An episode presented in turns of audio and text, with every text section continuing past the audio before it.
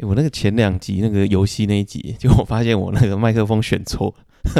什么意思？你拿到别支啊？没有，我选到那个电脑内建的麦克风，难怪音质那么差。你你是说？你这样讲话，可是是笔电在收音。对啊，对啊，对啊！我想说奇怪，那天录起来的声音好怪哦，就是这种动圈式的，理论上应该不会录到那种太细节的声音。结果那天杂音超多的，有那一集超明显的，丢自己的脸。工程师二类组的。好了，那我们就直接开场好了。大家好，欢迎收听宫保垃圾，我是曾贵阳，我是蔡东锦。哎，你上礼拜去露营好玩吗？还不错啊，那是我们第一次，就是全程都自己搭。哦、因为我发现其实蛮简单的，对啊，因为因为我们那一群只有史丹会搭，嗯、其他人都是国中毕业后就没有录过营，没有自己搭过。哦，是哦，就就国中那个童军课有教嘛，之后从来没碰过，嗯、所以那时候两仗嘛，第一仗就是他示范教我们，嗯，那我发现其实不难，就看他弄一次之后，第二仗我们我们大概就可以自己搭了，这样。哦，是哦，对，还蛮好玩的，所以东西都有带齐，都有都有，哦，那一次超神的，装备哥。装备哥，你知道我们那些装备，史丹说如果是正常租的话，嗯，大概一万多块。哦，真的哦，一万多块租金，对，但是我们因为员工价，所以全部免费，免费啊，超多，全部免费，爽了吧？超爽，所以那天的开销就是两天全部开销，一个人不到一千块，就只有那个场地费就对了，对对对对，哦、场地费跟食材这样。你们是去哪里录？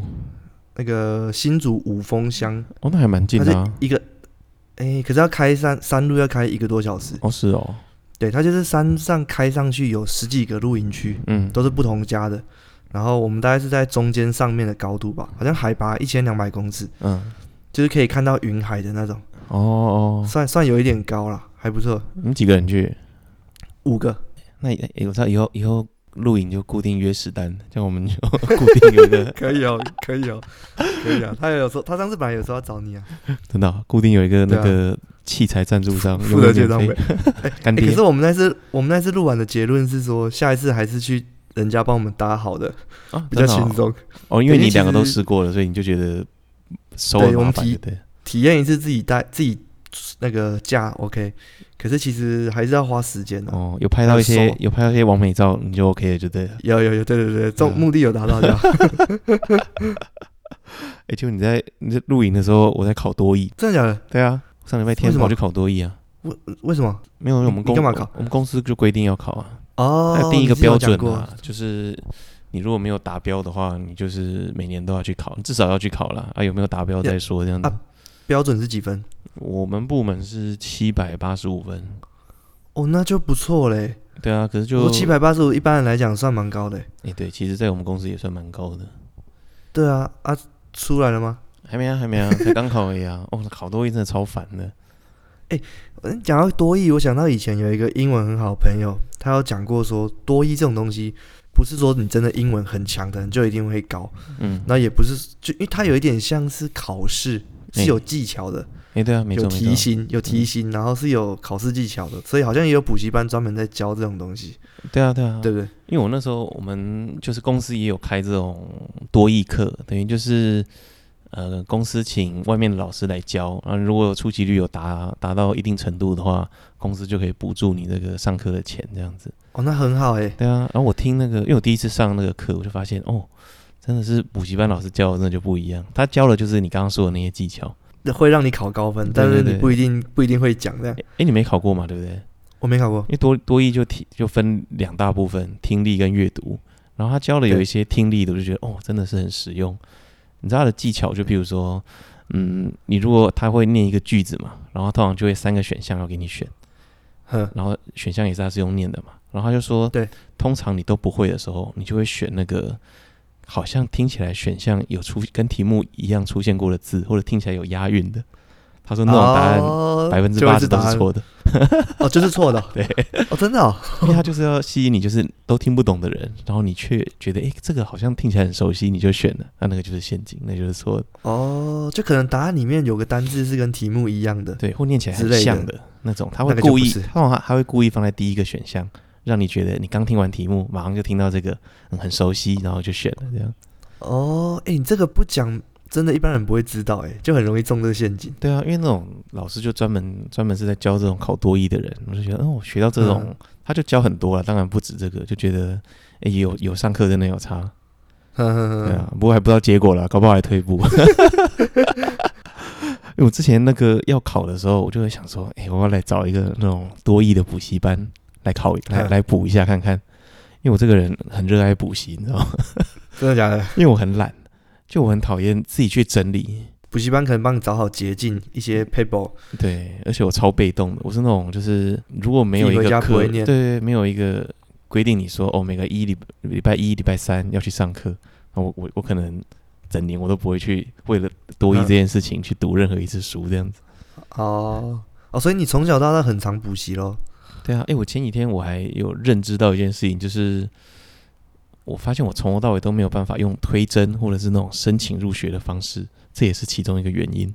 你是说学升学的时候，对啊，所以你都是最后只考最后那一次？对对对，因为我就发现，呃，因为我是属于那种在校成绩不好的人，嗯，我所有的大考我都是。考前一两个月，我才会开始准备。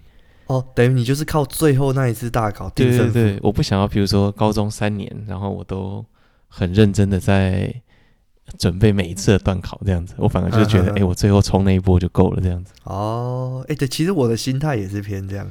对啊，就是这样，听起来 CP 值比较高。可是如果你那个 推针就上了，你就会觉得，啊，好好哦，他推针就上了。对对对。所以我超小时候就是超热爱补习的。啊、你你什么时候开始补的？哦，我国小，欸，国小的时候就是都会补一些那种才艺班嘛，对不对？你有没有补过才艺班啊？呃，我我只有去玩，比如说去学画画那种，哦，那个也算。但是因为哦，可是我我学才一个月而已，因为我我算是一个三分钟热度的人。嗯，我我我不是真的想要学好，嗯，或是真的很有兴趣，我可能就是一时兴起，然后看到同学或者是。表哥都去学，嗯、我就我就想要去，就学一学之后，我可能一下子就三分钟热度哦，然后就不会继续这样。可是那我觉得你像你学画画这种啊，我觉得你会不会持续下去，跟老师或者是跟你自己有没有天分也有差、欸。对，我发现我就是没有天分，所以 我后来就像那个石丹，他很会画画。因为他画画是属于漫画的那一种，嗯，就是很有特色，然后可以抓到神韵，就很好笑那一种。然后我都很羡慕那一些人。他们是天生就会吗？还是你觉得那也是练起来的？可能都有，可是我觉得天生有差欸，因为有的人也没去补习啊，嗯，他就是可以画。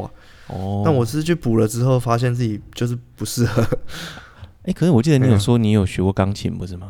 没有欸，其实我我小时候很想学钢琴，钢琴是我从小到大都想学的。嗯，就。以以前男生可能都会想学吉他啊，或者学什么那种玩乐团，好像很帅打鼓。可是我一直以来我就是想学钢琴啊，是哦，就是因为我最喜欢钢琴的声音。然后但小时候都没这个机会，而且因为学钢琴其实很贵，嗯，学音乐其实很贵。像我有一个朋友，他从小学钢琴，他有分初阶、进阶到高阶嘛。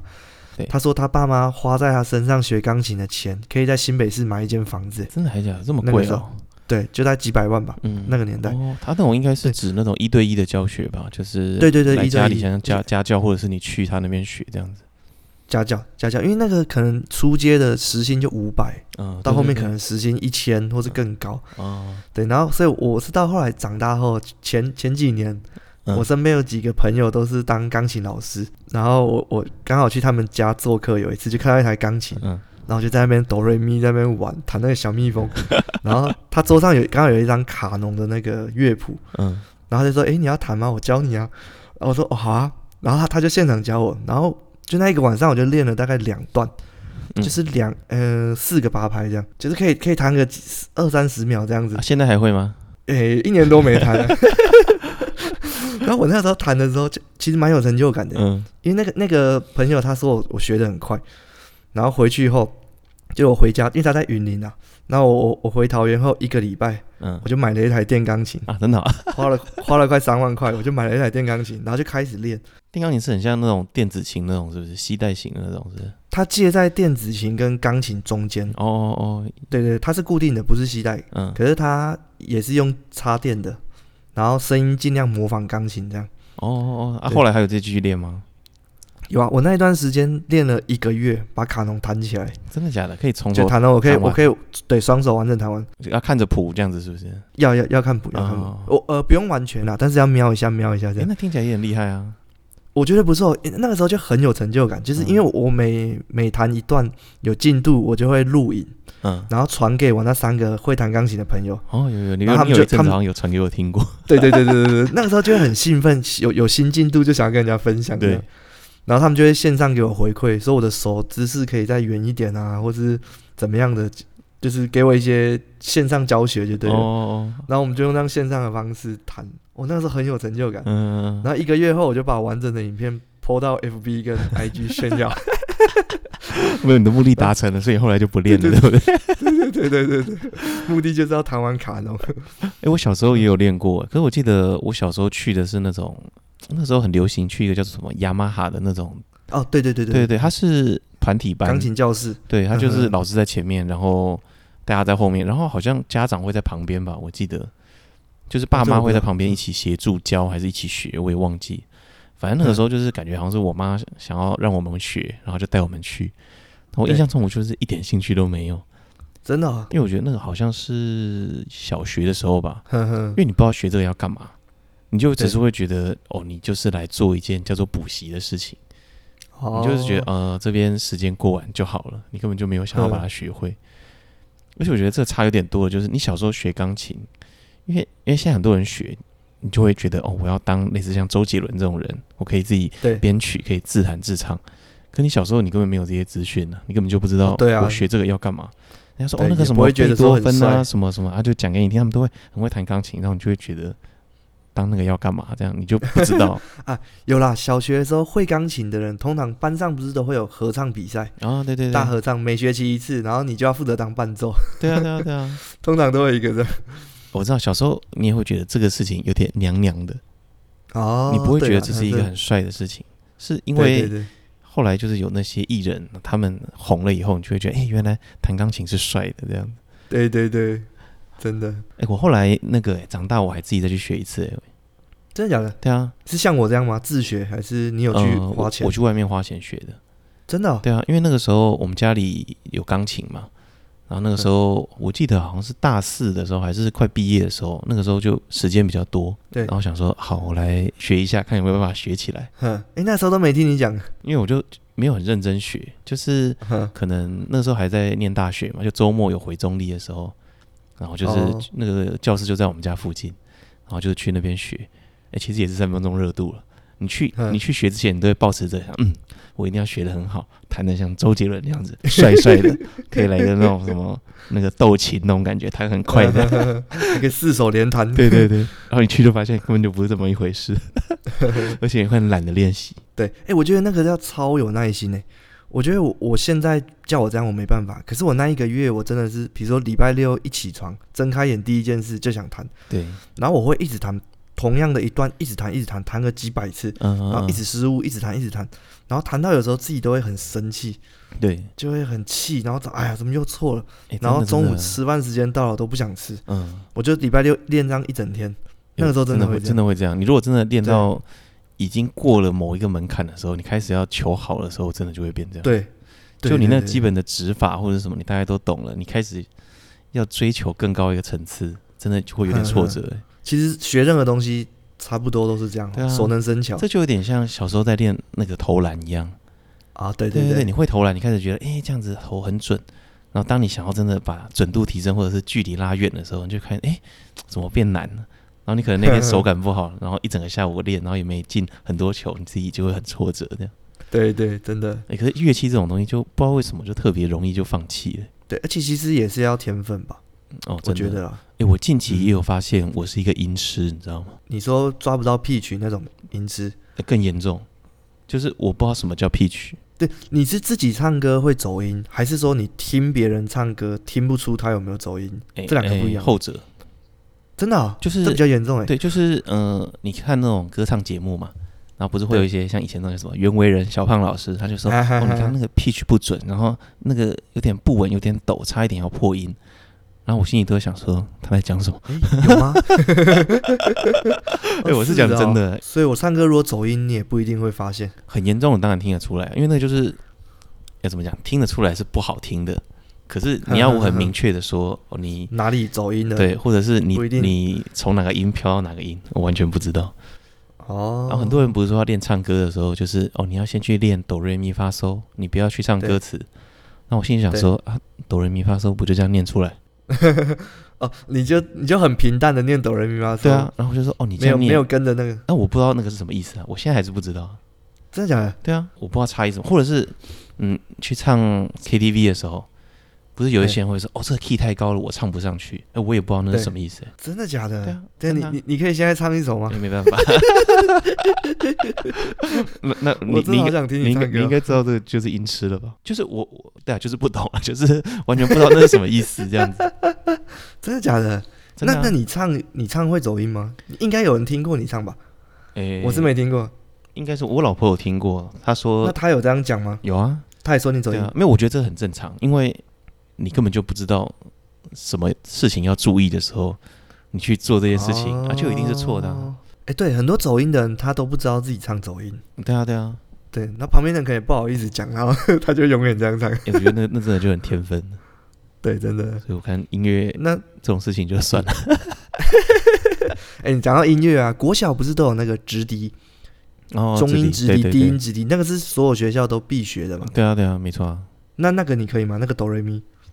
哦，那个那个哆瑞咪，那个其实那是手指的问题。不是唱的，那个就是你按对，然后吹上去就就是那个声音了。哦，所以你知道哆怎么按，瑞怎么按就。对啊，对啊，我觉得那个是不一样的，因为人人家你不会说人家弹吉他走音了，只会他说他弹错这样子。对对对，你知道那个直直笛是我强项，真的很假的。小学的时候，我我跟我哥直笛都很强，我们都会自己加速。比如说音乐课本有一些歌，比如说有一首叫《卡布里岛》，我们以前很喜欢，什么噔噔噔噔噔噔噔噔噔噔，然后我们两个就自己加速放两倍速，然后手指就狂按这样。啊，你这边玩，你是有参加那种什么子弟队之类的吗？那个时候我们学校有一个算校队吗？也就是反正就是从每一班抓一些人起来，中午会去练习。哦，那就是啊，就是啊。对对，然后礼拜六的那个，哎，礼拜几啊？有一个周会啊，在礼堂的那个，嗯、我们就是固定每个礼拜会上去表演一次。哦，一个礼拜弹吹一首歌，那就算很厉害的。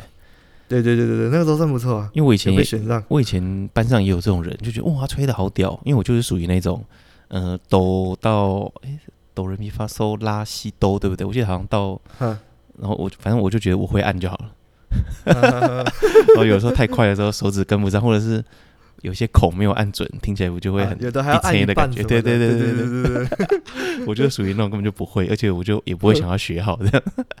是，啊那你小时候还有学什么东西？既然讲到钢琴，我我有一次就觉得，哎，弹吉他很帅。有有一些那种以前那种有叫什么 Channel V 那种频道，就会播一些 MV 嘛，就是 MV MV。对对对，你就会觉得，哎，那个弹吉他很帅，然后想说好，那既然我弹弹钢琴不行，我就来学吉他。我还记得那时候玩国中的吧，然后我就跟我爸说：“哎，我想要学吉他，哎，我们可不可以去买一把吉他这样子？”然后我那时候就想的很天真，就觉得我好想买一把吉他，然后买一本那个书，然后回来看着就会。然后我爸就带带我去买吉他，他对我很好，然后去买，然后买回来。因为我爸好像会弹一点点，他以前大学的时候可能是什么吉他社的，哦，也没有很会啊，就这样弹了一下，秀了一下，然后就说：“嗯，你就照这个书弹看看。”然后我大概才弹了一页还两页吧，然后大概那个指法学会了以后，我就不想学了。真的假的？所以你是没有去找人家上课？没有，我那时候就会觉得，嗯，应该是自己学一学就会了。呵，所以我觉得那个挫折跟钢琴是一样的，那些指法还有或者是有些东西你记起来，或者是觉得整个手指很 K 的时候，你就会很容易就要放弃。那个真的就是要一直练习啊！对啊，对啊，练到手很顺，很很。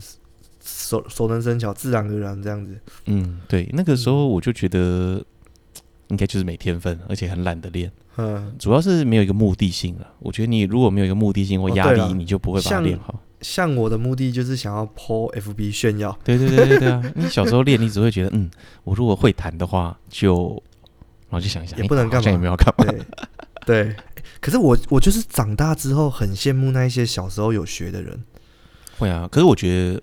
我现在想一想，你其实可以不用羡慕，因为小时候真的给你去学，你的心境可能会跟我一样。哦，对了，就是你你如果没有一个目的性，或者是那是一种群体效应，你的所有朋友都在学的时候，你才会想学。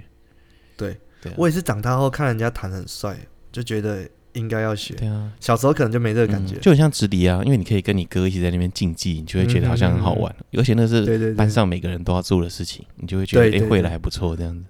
对，小时候我还有学过那个啊，跆拳道啊。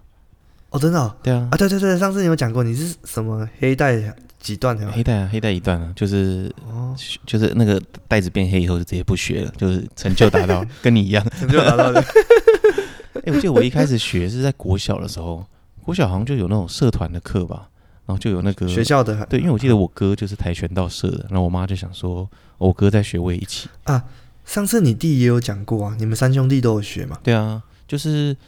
原本只是在学校学一学嘛，然后我妈觉得，哎，这样好像也不错，然后就去问那个教练有没有在别的那种什么跆拳道馆有在教，然后就有推荐、嗯、哦，他是在哪一间，然后就是变得是每个礼拜好像去个两天吧。哦，真的、哦？对啊，啊，其实我觉得，所以是很跆拳道真的就只是去，我觉得只是去运动了，我个人觉得没有什么太大的用处。因为你没有拿来干架或什么的。对，就是，哎，你有你有比赛吗？我没有比赛，可是我哥有比赛，我哥其实打的还不错。因为我我连台打跆拳道都是那种很烂挪的，就是觉得，哦因为他就是 要踢踢一些什么旋踢呀、后旋踢那种，啊，我就是筋很硬，等于有些动作我有点做不到啊。那种就是你要等你的筋整个软了以后，你才有办法就是做的很漂亮，或者是踢的很帅这样子。对，像我现在我脚抬都抬不起来。对啊对啊，那因为那个就是我觉得要年纪小学，年纪大了你那个筋太硬就没办法。哦，而且我那个道馆。那个时候跟我一起学的，你知道是谁吗？谁？朱木炎。哦，真的、哦，之前奥运金牌那个。他那个时候，你你说跟你一起学是同时期吗？嗯、呃，他那个时候已经黑带了，可是他就是在那个道馆学的。他大概，所以你有你有遇到他吗？有啊有啊，那个时候都是他教我们的。真的假的？对啊对啊。我靠，那那他拿金牌的时候，你不是很糗？就是就是觉得、欸、这个我同梯的。因为那个时候看就想说，哎、欸，这个人竟然去打奥运了。因为你在同一个道馆的时候，你就只是会觉得，哎，他就是一个哎高中生或大学生的大哥哥，然后就是哦打打的感觉蛮厉害的这样子，嗯，你都不会觉得。所以他当时当时就很强了吗？当时就很强。我说他在道馆里面，他就已经是算称霸这样子。对啊，对啊，然后他就是也会去参加一些比赛这样子。可是因为你不知道那个那个厉害的程度是到哪里这样子。哦，对啊。可是我就觉得真的去。啊，去有一些帮助了。我觉得对于你训练一些爆发力有帮助。你不是真的只是在学跆拳道，你是会，因为你去那边他会要练你的体力，他会叫你一些折返跑啊，或者是什么，你那个整个心肺功能有变强。其实他对你做任何运动都有帮助啊。对啊，所以我就觉得那个多少还是有点帮助。哎，可是有人说练跆拳道会长不高，你知道吗？有吗？有啊，好像我我是。就是跆拳道不是在拉筋吗？为什么会长不高？嗯，我觉得跟阿雅上次那一集讲的有点类似，就是跟美他说美国人有些人太早开始练肌肉。我我听过肌肉会长不高，对因为在压压迫嘛，对，压缩。不过我觉得多少，因为我觉得这个相对于球类运动还是算比较不是那种会辅助你长高的事情。因为我觉得要长高，好像就是要跳，对，对你才会有长高的机会。因为我觉得这个还是有一点在练肌肉的成分在里面。对啊，所以我觉得好像也是这样子。我印象中去练跆拳道的人好像都长不高，除了我以外。还有那个啊，上上一集的来宾西西她老公，嗯，跆拳道国手，嗯，他好像一八三还还是多少？那也算高的啊。对，他就很高啊。对啊，因为我而且他也有健身，也有重训。哦，可能可能他他天生就高了。对啊，因为像我哥我弟都都没长高，可是我觉得好像多少有点关系。可是我觉得主要可能还是跟睡眠什么比较有差了。嗯哼，哎，你讲到跆拳道啊，就是其实我从小也很想要学，就是格斗，嗯，任何一样武术这样，就每因为那在那个年代，男生嘛，你知道听到班上谁跆拳道黑带，嗯，他可能就会变成班上风云人物，嗯，大家就会传开说，哇，那个七班有一个黑带的，就在那边讲，然后就好像很秋这样，所以那时候我们就会有一种崇拜，就觉得要学一个格斗，但我也是没机会学嘛。所以到长大后也是长大后自学。嗯，我有一个朋友他在教那个截拳道，哦，就是李小李小龙那个截拳道。哦，然后他好像是之前成大的截拳道社社长，这么厉害啊？算蛮厉害，对对对。然后他的师傅是在在台湾的截拳道算很厉害的那一种。嗯，然后他他那个时候就有在对外开课，这种社区团课这样。嗯，然后我就一直跑，我就从桃园开车去板桥上课这样。嗯，平日晚上就很认真，这么认真。对，然后那个时候，因为他说截拳道是比较偏实战的嘛，哎、欸，其实比较不会有太多多余动作了。嗯，对对对。然后我那时候听到这句话，我我就更更心动，因为因为我想学，就是要学真的使用可以干家用的那种。截拳道是怎么打呀？其实我不知道、哎，是很像咏春拳那样子、又不是，但是他们也会学咏春，就是他们也有在学。嗯。可是截拳道又有点不一样，它的包括它的站姿、前后手的那个的位置跟拳击都不一样。哦，因为像比如说跆拳道就很明显就是都用脚，空手道都是用手。那截拳道的差异是什么？截拳道手脚都有，嗯，手脚就像李小龙那样子啊。嗯嗯嗯。那我觉得他的重点就是速度，就好像唯快不破这样子。哦哦哦。然后出拳当然要寸进，嗯，就是。诶、欸，像拳击不是前后手吗？对对对，前手通常刺拳那种就是比较弱的嘛，对，对，对，比较快，然后比较弱，嗯、然后后手就勾拳就比较大力的，嗯，就要看看时机打嘛。嗯，像今天你有没有看到那个 Nate Robinson 跟那个网红 Jake Paul 嗯表演赛，嗯、就是泰森今天有一场表演赛，昨天，然后 NBA 那个 Nate Robinson、嗯、灌篮王，嗯，很矮很壮那个，他跟一个网红打，结果他他就被秒杀啊，是两、哦、个回合被 KO 的，超搞笑的，他就不会防御，然后一直乱挥拳，超好笑。然后截拳道就是会避免这种乱出拳的情况。嗯，他每一下可能都是怎么讲，就是反正都是会有目的的啊。嗯，然后他的前手就那种刺拳就很有力。哦，他们他而且他那种瞬间发力，我我第一次去的时候啊，因为我那时候已经在健身了，嗯、我对自己的力量没有自信。自以为啊。那个教我那个朋友教练他就拿着把给我给我打嘛，嗯、他就说你打我，然后我就用力挥，然后那个声音就是很。很没力的那个声音，就不是那种啪一声那种感觉，对，对。然后他就站着不动，然后后来他说：“好，换你拿把，我打。”嗯。然后他就用一个刺拳，很普通的，嗯。然后就嘣一声，那个声音就很扎实。然后我整个人被震一下，往后推。然后我有点吓到，因为那个教练，我跟他比腕力，我觉得我可以秒杀他，真的。对，我觉得哦，真的有诶。然后他就教我怎么发力。嗯。结果我用完之后，我就打了三四拳，可能会成功一下。嗯。听声音就知道有没有成功。然后就真的有差啊，真的啊，啊，那重点是什么？有你有办法描述吗？嗯、呃，就是你要放松，放松，放松哦。他他那个时候给我一个指导的的技巧是说，他叫我忘记我全身的肌肉，嗯，然后再慢慢找回来。哦，是这，这句话我当时当时琢磨很久，嗯，然后我觉得蛮有道理的，就是我觉得这种就是有点要用人体工学啊。你不能硬打，嗯，就跟你打棒球、打高尔夫那种挥杆一样，嗯，你都是要有点人体工学。然后我都是属于那种拱拉的那一种硬打那一种，像我打棒球我也不行，啊，哎，欸，跟我蛮像的，对啊，就很不协调。然后那那上上那场截拳道让我体会蛮多的，嗯，欸，我觉得做很多运动应该都是这样。对，我觉得所有运动好像都是跟他讲的一样，欸，就是像比如说投篮，大家就会觉得哦，就是用手。可你有看过《灌篮高手》，你就知道嘛，那个手真的就真的只是辅助。对，对，对，对，那个那个时候，安西教练还是谁跟他说，重点是膝盖，哎，对，就是你是要用膝盖，然后把你由下而上，对，对，对，把那个整个顺势，对，有个力，然后这样往上推，而不是用手在那边硬干，对，把把力量送到手上放出去，对对对对。你说像那个 NBA 魔兽 Dwight Howard，嗯，对对，或是什么欧尼尔，就那种很大只很壮的，投篮都不准嘛，嗯，对。你看他罚球那个动作就很不相应这样的。那你后来就为什么你还有继续学吗？截拳道？后来没有，因为后来我那个教练朋友他生小孩，哦，他就暂时停止。对，所以你觉得有对你学的有帮助吗？到目前还是你也忘光了？还没有实战过，就学防身，但跟跆拳道一样啊。对啊，会多一些观念啊。对啊，就是比如说你真的有人来攻击你的时候，你至少会知道哪一些是弱点，或者是你要怎么施力这样子。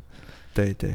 哎，但是台湾人真的超爱补习的。真的，啊，因为我现在遇到很多那种新手爸妈，小孩比较大的，可能幼稚园或国小，哦，他们真的就是把小孩的时间塞很满。我一开始就觉得为什么要这样的？这样感觉小孩很不快乐。没错。后来我发现他们是说他们是为了把小孩的时间填满的。哦，可能家长太忙了。对对对对，我就觉得哎，这个理由好像还可以接受这样子。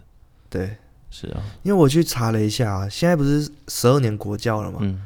就是正常来讲，补习应该会变少嘛。嗯，对。因为以前可能国中考高中就要补了。对。那现在十二年国教，其实升学压力应该变小才对。嗯。对，可是结果我查完，发现说台湾有七成以上的小孩是有补习的。我、哦、等下现在是数据时间是不是？数据时间，数据时间。对，那那你知道台湾平均一个一个小孩一个一个家庭啊，嗯、花在小孩的补习费一个月花多少？哦，那应该不能超过三千才对。对，结果我查出来平均是五千五百块。哦，是哦，一个月。哦，那也很多，我觉得蛮多的。对啊，对啊。哦，那个是所有，因为他可能学很多样，对不对？对啦，对啦。哦，哎，这样这样其实也也是不小的负担呢。对啊，因为因为我小时候其实是很讨厌补习，我说补学科啦，嗯，学校的那些科目，我其实是很讨厌补的。你你以前是会补的人吗？我会补啊，我我还有我我真的补过超多习的，我还有补过那个珠算跟心算。哦，是哦，哦，那个小学好像很多人，那我觉得超级没用的，现在根本用不到。没有，而且我觉得我是属于那种数学很好的人。哦，你根本就不需要那个东西。而且那个珠算跟心算嘛，珠算就是你要知道怎么拨，就是我我完全忘记了，我也没有办法描述那个是怎么怎么运作的。呵呵，可就是你要去考试，它会有检定考，然后你知道它好像有分什么十级、九级，然后什么几段的这种。你知道我从头到尾我都是用学校那一套，我都没有用补习班那一套。哎，学校有教珠算吗？没有啊，学校不是教珠算，说教那个啊，直式加法呀。譬如说你现在要哦，你十八加十三，你不是写个十八，下面写个十三，然后八加三一，然后再进位，然后一加一加一就变三这样子。对对啊，我我从头到尾都用这个方法算，我完全。那不然珠算它是要干嘛？你要用算盘啊，然后就是哦，它就是类似一个计算机的意思。对对，就你要会使用它，然后还有心算，它有它有特殊的教法。然后我每次去，我都是一样用学校的算法，然后我就觉得，哎，我还是可以过啊。哦，哎，可是心算我倒是蛮有兴趣的，因为我觉得这个还用得到。呃，可是我觉得，与其学心算，你不如很频繁的去做数学运算比较有用。哦，像像我现在，譬如说跟你忽然讲一个，呃，三十八乘三，你很常算的人，你马上就可以知道，哦，就是一百一十四。对对对对，就是因为你脑袋会有一个一个公式在那边，然后你会自己。暂存一个进位在那边，你就可以马上算出来。嗯、我就觉得学那个，我个人是觉得，你如果本身逻辑就好的人，你学那个没有太大帮助，哦、尤其是珠算更没帮助。哦，珠算，因为你谁会随身带一个珠算盘？对啊，那个珠珠算到后来我都变成这样，把它倒过来就变成一台车，你知道吗？就这样往前这样，我就会被补习班老师揍。还是拿来贵的。我我觉得那个真的超级没用的，可是不知道为什么那时候很流行啊。对啊，心算就蛮帅的啊。比如说你一群人，假设五个人去露营好了，嗯、然后开销说哦三千多块，五个人，然后要算一个人多少，嗯、然后你马上就讲出来，对对对，他就觉得哇好厉害这样。你说我以前超级排斥用计算机这件事情，是啊，因为我那个算算那个数学真的太快了，对，哦、我我我那个不是心算，可是我可以很快算出来，然后我就很坚持一定要自己用手算，嗯、因为我觉得我自己算会比计算机还快。除非是那种很大的数字吧。对对对，没错没错。我还有学过那个、啊、作文啊，我之前前面几集好像有提过。哦哦、之前有讲过，就是我我去学作文，开门见山法。对对对，学了很多套，然后我就只记得其中一两套。那个我觉得就是很实用的，的因为至少我之后考试或者是做某一些类似报告的时候，你都可以用类似的手法做。嗯哼，我就觉得，哎、欸，那那那这个就算是有融会贯通，有真的有。用的，我想问一下，嗯、学作文跟对于你讲话、演说有帮助吗？呃，就是写跟说，是不是多少还是有关系？我觉得没有关系，真的、哦、有一点点关系。可是因为你讲是很即兴的，你写，你譬如说，你可以看好这个题目，然后我来想好整个架构。当然，除非你是演讲啦，嗯、你有一个演讲稿，你写好，然后你背下来，哦、那就有差。那像譬如说，像我们现在是。纯聊，或者是大概有一个主题，可是你没有办法有一个架构或者是骨干，然后你一直依循它，然后这样做这样子，哦、那个都是设计过的，那个只是拿来设计。可是我觉得讲话的话不会有太多的差异，讲话，话还是即时，反正逻辑好。除非是你一个，除非你一个人讲啊，对啊对啊，就像你说演说，不然如果是一来一往。通常就是看对方的回应，再来接下一句。对啊，因为就就学那个是比较有点像是文学的美感了、啊。哦，你用讲的其实就我觉得你反而声音好听一点，或者是讲话有道理一点比较有用。然后我还有那个、啊、台湾人一定会做的，去驾训班考驾照啊。这个算吗？这个没有，我觉得这个这个也很怪啊。为什么为什么要去上驾训班才能考驾照？这也是补习啊。是啊，对啊，对啊。哎，驾训班他不是都会教你说，比如说左转几圈，后照镜看到一棵树，对啊，这个时候转两圈，然后看到什么一个点的时候，马、嗯、苦这样的。我就觉得这很没道理啊。为什么这一定要去驾训班才能学。应该说去的比较好过了。对啊，没有，可是你，你也没有听过有人没有去驾训班呢？哎、欸，其实没有强制规定嘛。对啊，可是好像大家都会这么做啊，就是好像大家好像不知道有这个不学的选项，还是就没有场地可以练。嗯，对啊。哎、欸，你想一下，你你当初考摩托车的时候，你也没有去上驾训班呢？哎、欸，对啊，对啊，意思就是一样。那我跟你讲一个好笑的，因为我老婆最近考到驾照嘛，然后我有的时候她去练的时候，我会她下课我会去接她，那我就在那边看，我发现哎、欸、有摩托车驾训班呢，不是重机哦，真的，真的啊，一般的摩托车。对啊，我那个时候在等她的时候，我想说，哎、欸，奇怪，那边怎么有长得很像那个什么七秒直线那个东西，然后是骑的那种一百 CC 的那种小摩托车，不是重机。我想说奇怪，他们在干嘛？因为他很明显就是在一直绕一个圈圈，一直做同一件事情，就不是只是。一个路人路过而已，然后我就问我老婆说：“那个是什么？”她说：“哦，那摩托车驾训班呢？”我说：“哈，摩托车有驾训班？”她说：“对啊，就是教练说，就有一些人真的出去考都考不过，他就会来上这个驾训班，而且你也可以，你也可以在那边就直接考了。那这样要多少钱啊？我蛮好奇的。我是不知道哎、欸，可是我我听一听，我觉得这样也很合理了，因为你不觉得以前那个去监理站考这件事情也有点不合理吗？你就不会骑摩托车，你哪来的摩托车去考试？”哦，oh, 对啊，我就哎、欸，你讲到这个，我想到我们高中，因为我算是比较早开始骑车的，因为我我在年头，所以我高三就开始骑车上下课。嗯，然后刚好就是在那一次段考完吧，我跟老吴，反正我们四个人约好一起去考驾训班，嗯、然后就骑那个苏玉中的机车，嗯、他他带他出机车这样子，嗯、然后就四个去，结果笔试的时候苏玉中就没过。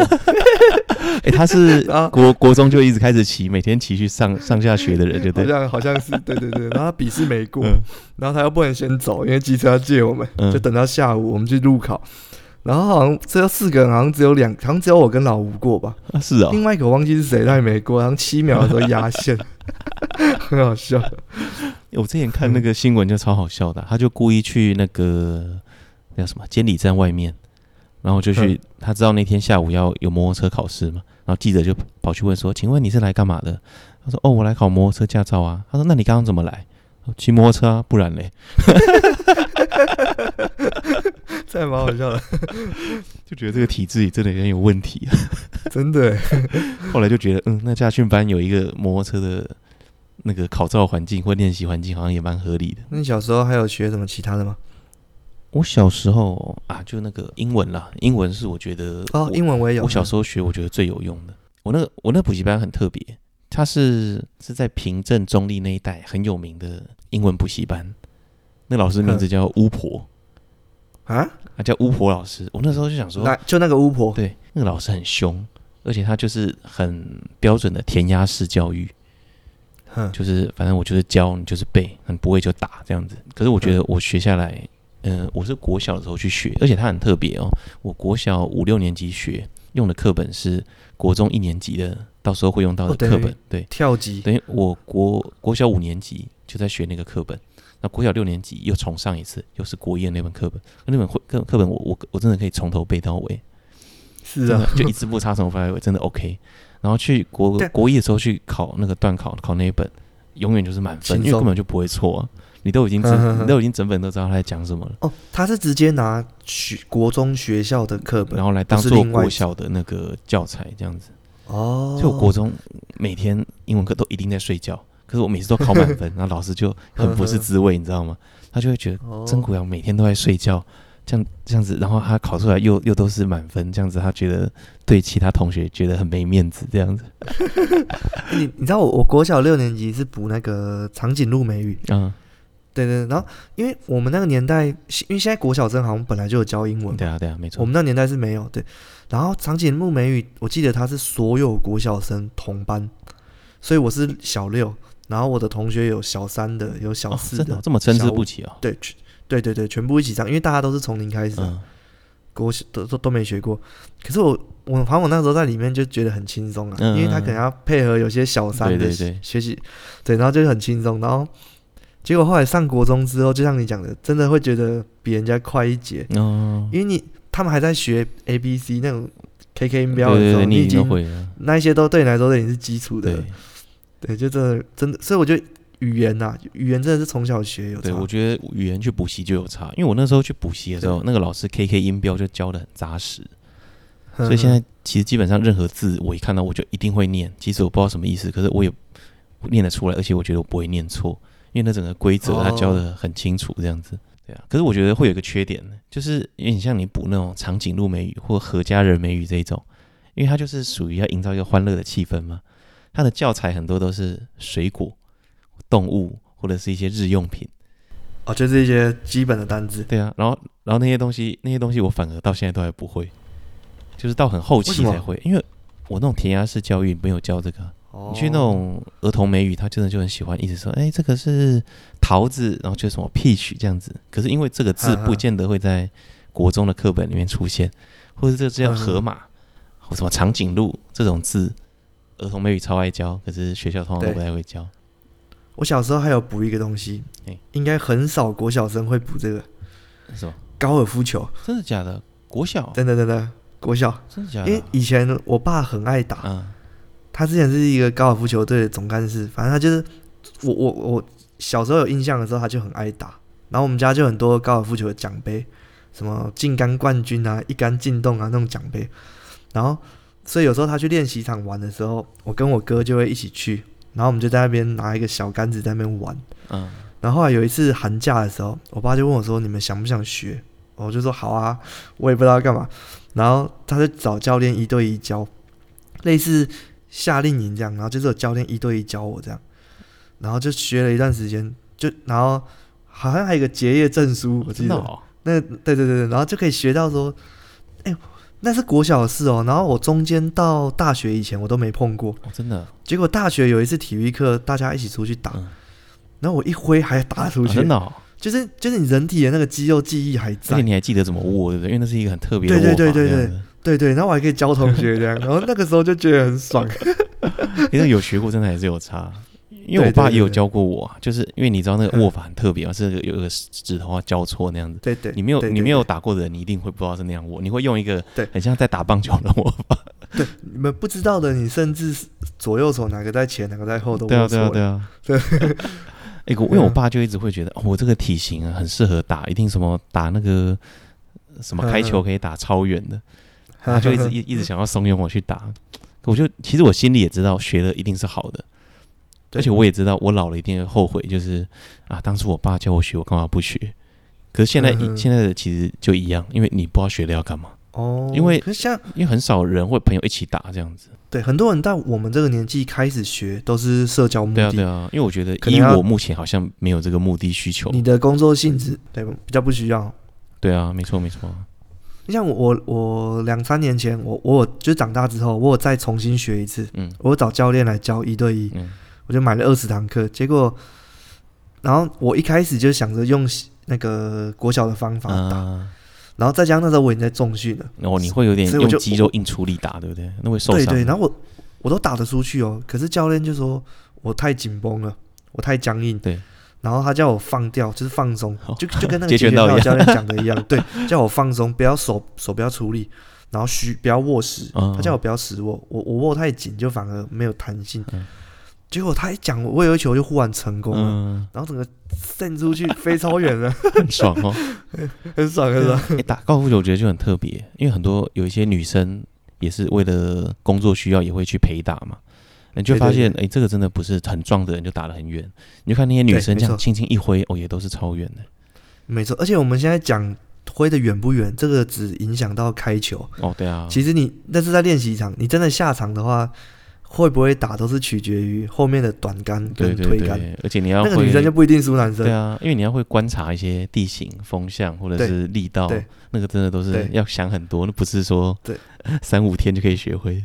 对对对，我后来发现我长大学东西有一个很大的差异。我不是跟你说我有去上公司的那个多义英文课吗？对，你记不记得小时候如果是上课没有排固定位置的，你大叔都抢的都最后一排，你记不记得？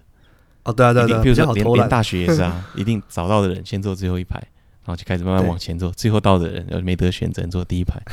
然后我在公司上英文哦，就是他是六点上课嘛，然后大家会提早去占位置，你就会发现哦，前面几排大概四点就会被占走。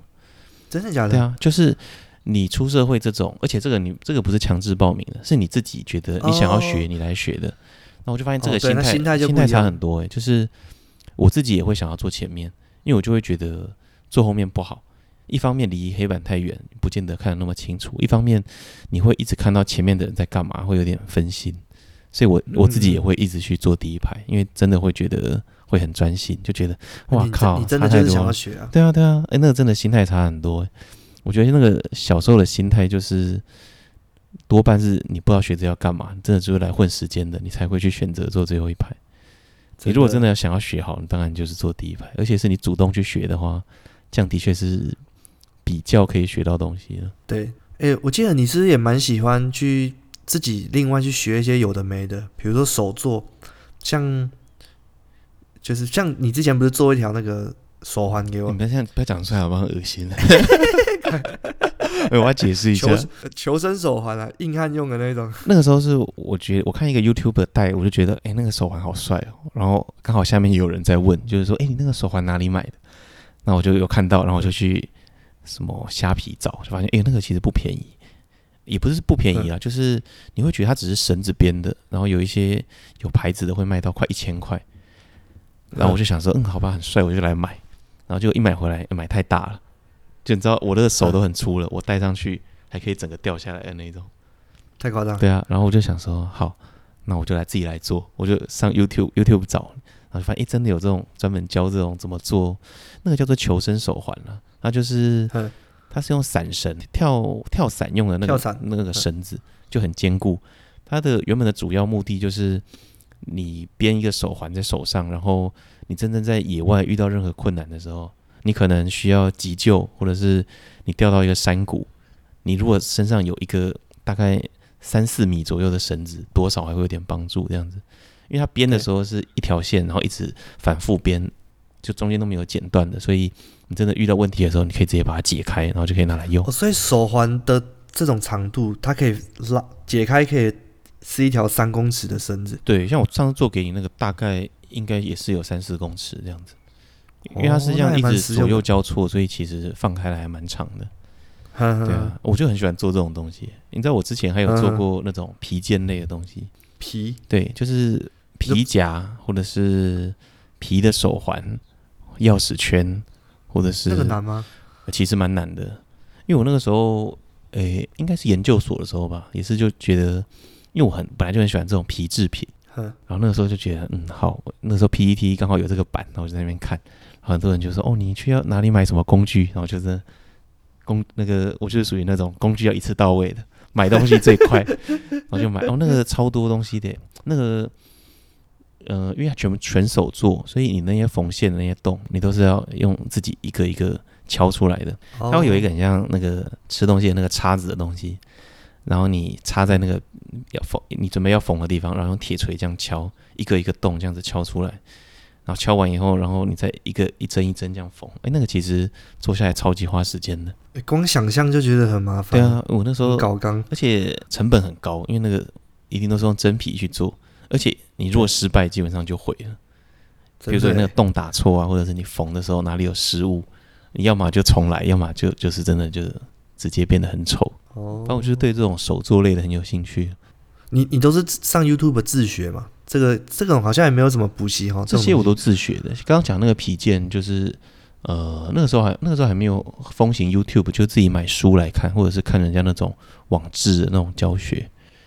哦，那其实很好玩，你知道，因为我觉得这是遗传的，因为我会喜欢做这个，跟我爸也比较有关系，因为我爸以前是做鞋子的，哦，是啊，对，所以他他也会这种手工类的东西。他那时候就看我在做，他那时候他退休了嘛，无聊，然后那时候我研究所后来忙的时候，我就没空弄那个，我就把动那个工具全部送给他，然后就他现在无聊还会做，现在对啊，就他譬如说他现在打高尔夫球好了，想要一个小小包包装球，或者是。高尔夫球有一个东西叫 T，你知道吗？插在土里的那个东西，他们会他也会自己做一个小包包，然后做的很刚好，然后里面刚好就是一格一格插进去这样子。对对对对对。哦，就是我觉得那个应该也是遗传，因为我弟后来也把工具拿去用，他也会做手环，那进而导致他现在是做饰品设计的。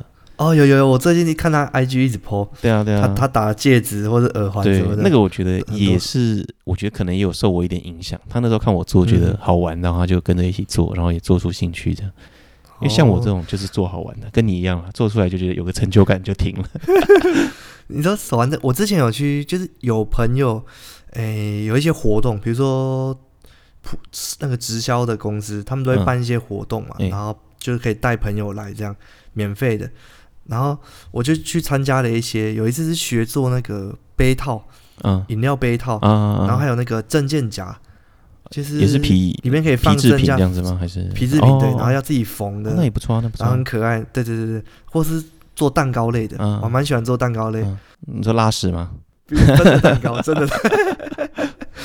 现在现在很多那种店呢，就是他在提倡说让你去体验哦，对对对，现在很多这种。烹饪教室，场地，对对对对对，场地设备，然后它有一台 iPad，上面就有 SOP，比如说你今天订就是这个蛋糕，什么什么巴斯克材料，他也都帮你准备好了，这样子。哎，对，然后都有说什么糖几克什么，你就照着步骤做，然后器材全部有，那你就做出一个自己的蛋糕。那这样价钱跟你在外面买差不多。哦哦，等于他不用帮你做，但是你你就省了不用器材跟。食材，这个这其实就跟那个烹饪游戏没什么两样啊，只是你是真的在做而已，因为东西都帮你备好了。对，有点类似，然后他就是让你体验，然后你就可以送人家说你自己做的这样。我觉得那个现在还蛮夯的，我觉得那个店越开越多。对啊，那台北超多的。那个时候我看我老婆很多同事也都会去做那个东西，因为其实我觉得这个概念不错了。对啊，就是因为很少人家里会有那么完整的设备，而且那个对，其实你弄完要清很麻烦。对，没错。那些设备你平常，如果你只是好玩的话，你买完你也不知道收去哪里。没错。诶，这个我讲到那个之前，我看最近有个游戏，以前我们不是会玩那个开心农场，知道吗？对。然后现在那个游戏进化了，就是它一样是种菜的游戏，你就种一种哦，你收成，然后是真的有菜会寄到你家里啊。它现在的玩法是这样子。你说你种个高丽菜，会有高丽菜寄到你家？就是你这样种一种，然后它。你按收成什么的，然后真的就有高丽菜寄来你家。可是为什么可以？这要钱吗？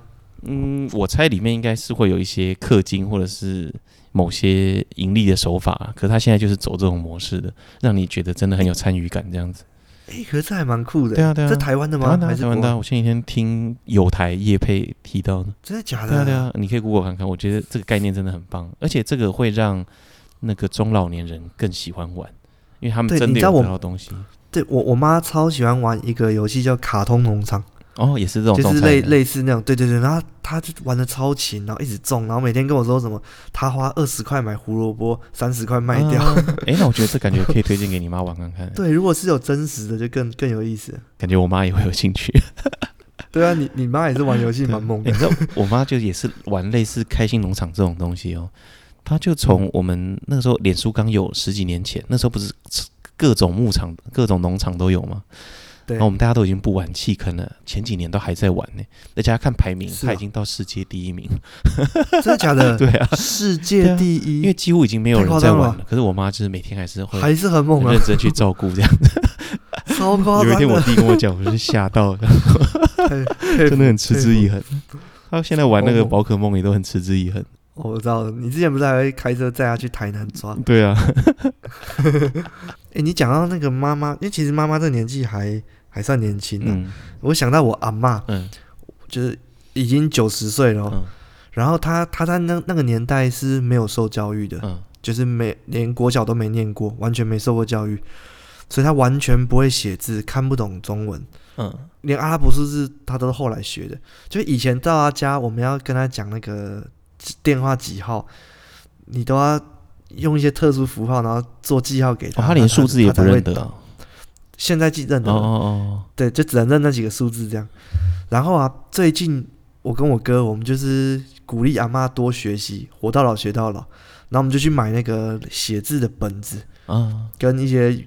自动笔还有那个彩色笔，嗯，一套这样子，然后画画本给他，他就开始学写字跟画画。哦，啊，有学成功吗？有，很厉害。因为我妈会拿经，因为我妈我阿妈是很虔诚的的人，嗯，她都会念经，她会念。哎，你知道讲到这个，我要讲一下她念经多厉害，你知道吗？比如说这一一一一句话是七个字，好了，然后她就会这样子开始念，照着念。可是她完全看不懂这个字哦，可是他觉得会数，他比得出来说这里是七个字。哦，哦，哦，哦，可是他根本看不懂啊，所以你会觉得有没有这本应该没差，对不对？嗯、可是把这本拿走，他就念不出来，真的假的？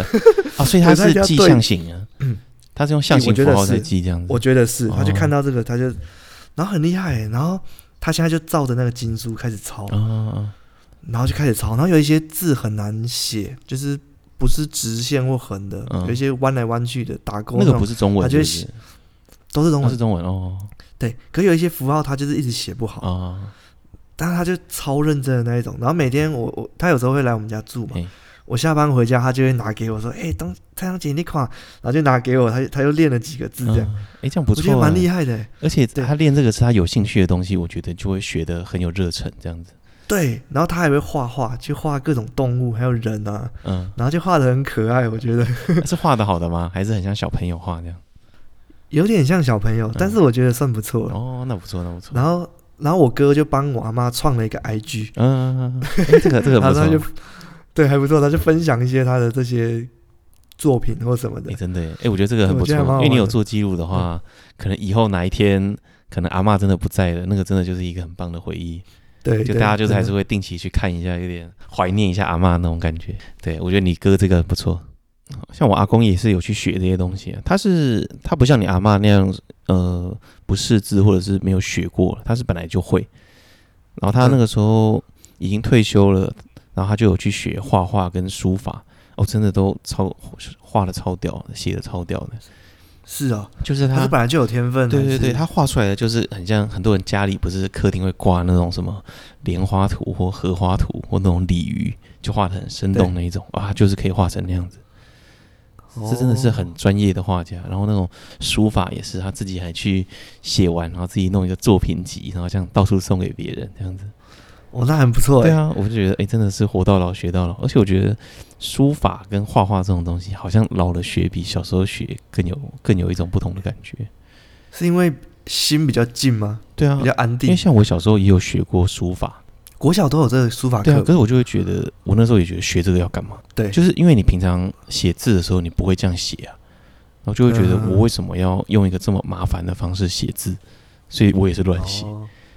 哎，我也是。对啊，你记不记得那个书法，它会很像一个空的字，然后你就是要照着那个方法把它描绘出来，什么什么捺还是什么各种笔法。然后我就是用墨汁把它涂黑。然后总是搞笑书法老师都看得出来，他就说你一看这个就不是这样写，他可能可以看那个墨迹的那个方向就知道。欸、其实看得出来，就这个跟笔迹鉴定一样啊，他会看你的抑扬，就是压下去的重力在哪里，然后哪里勾什么。对对对，然后都其实是看得出来的。对啊对啊，没错啊没错。嗯、啊、嗯、啊，你这礼拜要推荐什么给大家？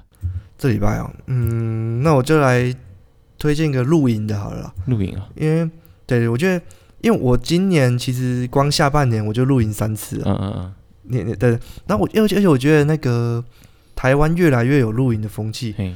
以前我在澳洲的时候，我很常跟老外去露营，嘿。然后他们的露营就是真的野生的那一种，嗯，不会是有那种可以让你洗澡淋浴间这种东西，哦，真的就不是这种完美露营的感觉，对不对？对对，真的野生。然后他们的露营车就是真的开着走的，嗯，不是像我们上次那种定在那边，像个民宿一样。可是我觉得台湾越来越重视了，因为不觉得现在露营几乎要订那个站位都要两个月前就要订。对啊，其实我觉得这样还不错了，至少大家会愿意走到户外，不会一直沉浸在手机里。对，而且我觉得今年疫情之后更需要出去走一走，哦、去大自然。哦、我以为你要帮史丹叶配，哎也。那你可以帮他推荐一下，他那间店是叫什么？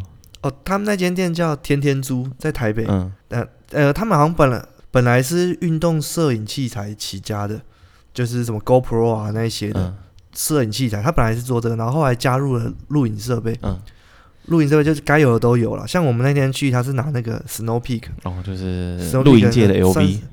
对对对对对，那个真的蛮高级的，而且现在的设备都算。设计的很好上手，嘿就没经验的人其实学一下就可以哦，不会太难操作复杂。对对对对，哦、那他们那间店的租金那些在台北应该都算还 CP 值蛮高的啊。啊，你有收他？对，有收他业配的钱吗？我回去再跟他讲。哎、欸，而且他们现在开了第二间店，要开分店啊，真的、哦，就是在对，好像在士林吧，要在士林新开一个分店。哦、那代表真的到时候大家可以上网。对对对对，哦，天天租，店名叫天天猪，你这人很好，他们约配一下。你搞不好还说说，哦，不要闹了，上班就很忙，你还在那边增加我的负担。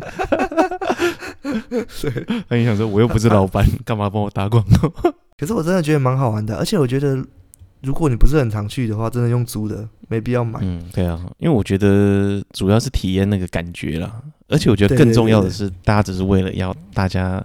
聚在一起聊天，而且有点远离尘嚣，然后不要一直用手机这样子。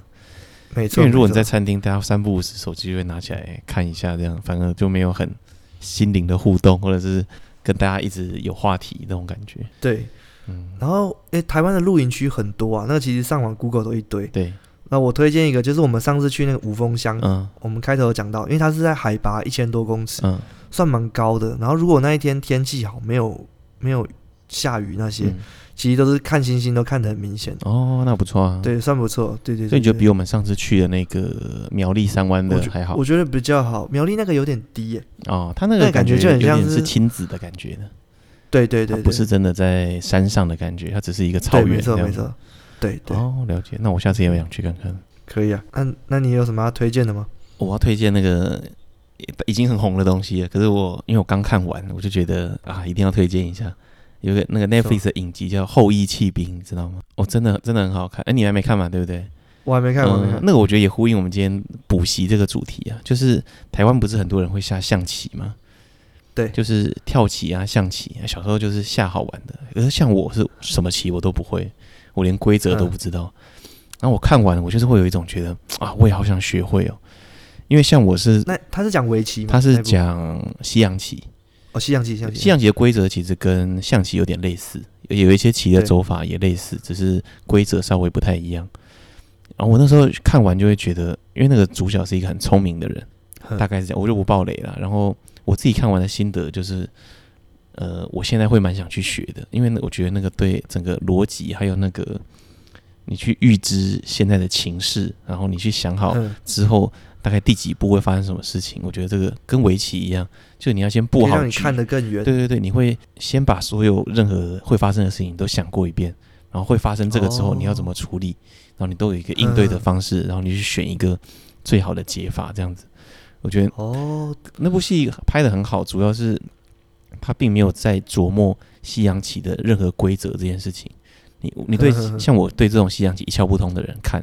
也完全没有影响，因为他不会一直去拍哦。你现在这个棋是一个什么阵，然后你你好像就不会下棋的，你就很不懂那个感觉，就没有共鸣。他完全不会琢磨在那边，他就是琢磨在就是他整个过程啊什么。哎，我看到哭哎、欸哦，真的假的？哎，我 你耶，我这个人大概我因为大概十几年没有流眼泪，就看到有一个地方就真的啊，真的太感动。真的假的？但他是哪一种感动？